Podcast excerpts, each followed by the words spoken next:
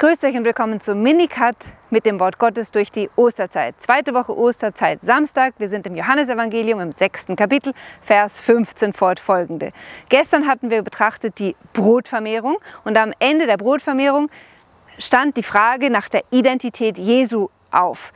Die Leute hatten erkannt, er ist wahrhaft der Prophet, der da in die Welt kommen soll. Anspielung auf Deuteronomium 18, wonach Gott versprochen hatte, dass eines Tages ein Prophet wie Moses dem Volk Israel erstehen würde und dass er ihnen die Fülle der Offenbarung Gottes bringen würde.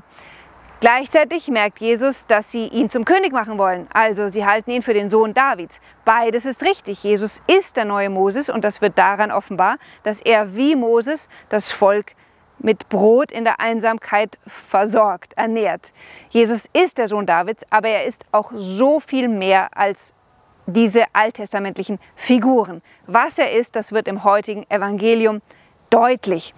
Da heißt es, dass es Abend wurde und die Jünger aus eigener Initiative, anders als bei den Synoptikern, ins Boot stiegen und wegfuhren, während Jesus alleine auf dem Berg war.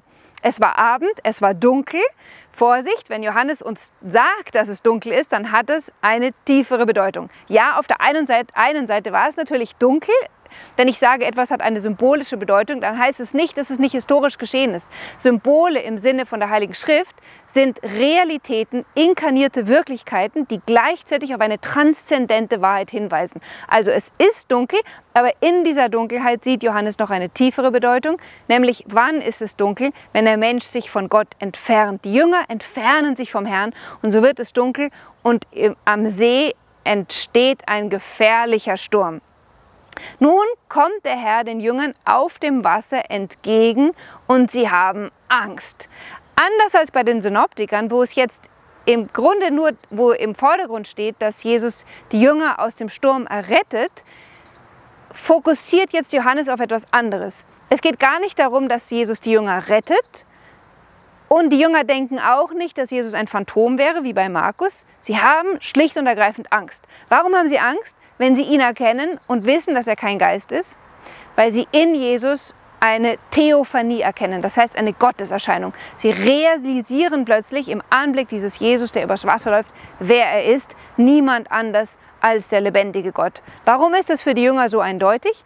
Weil im ganzen Alten Testament deutlich wird, gesagt wird, dass allein Gott die Macht und die Autorität über die Wasser hat. Das sehen wir einmal im Auszug aus Ägypten, wo es Gott ist, der die Wasser band, damit sein Volk durchs Wasser hindurch laufen kann, während die Feinde Israels im Wasser ersaufen. Das wird im Buch Hiob thematisiert, zum Beispiel Kapitel 9, Vers 8 und dann nochmal in 38.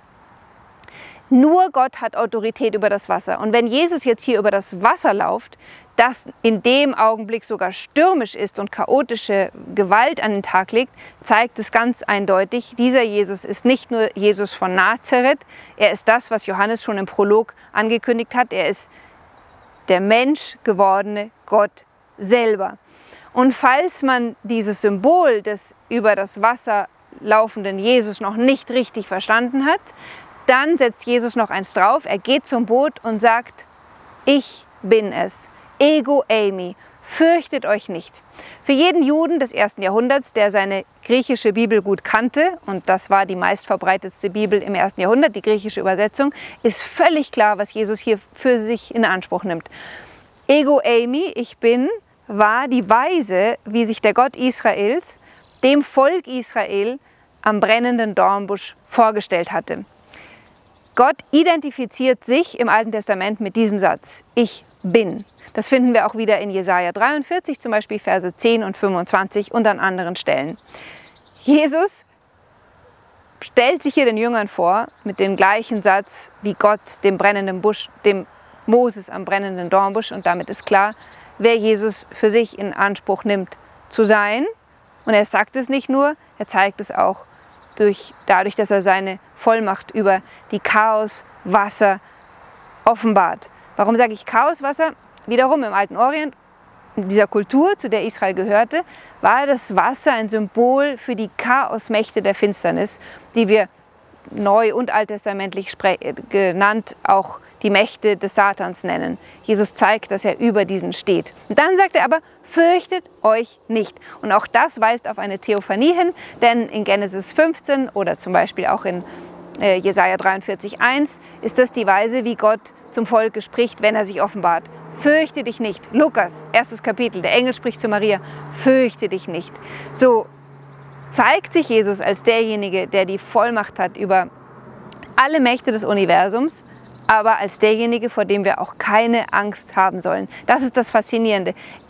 In ihm und durch ihn und auf ihn hin ist das ganze Universum geschaffen. All diese unfassbaren Energien, ähm, Gewalten. Und der hat sich so klein gemacht, dass er normalerweise seine Gottheit im Evangelium unsichtbar für uns macht, damit wir keine Angst vor ihm haben müssen. Aber hin und wieder offenbart er diese Gottheit, damit wir wissen, wer er ist. Und so endet das Evangelium, indem das Boot am Land ankommt und es ist nichts mehr sichtbar von dem, was Jesus eigentlich ist. Aber die Jünger, den Jüngern ist es jetzt offenbart, dass er der Gott Israels ist, dass er 100% Anteil hat an Gottes Souveränität über die Mächte, Kräfte der Schöpfung und der Finsternis und dass er ganz und gar eins ist mit Gott. Ich wünsche euch einen wunderschönen Tag. Bis morgen.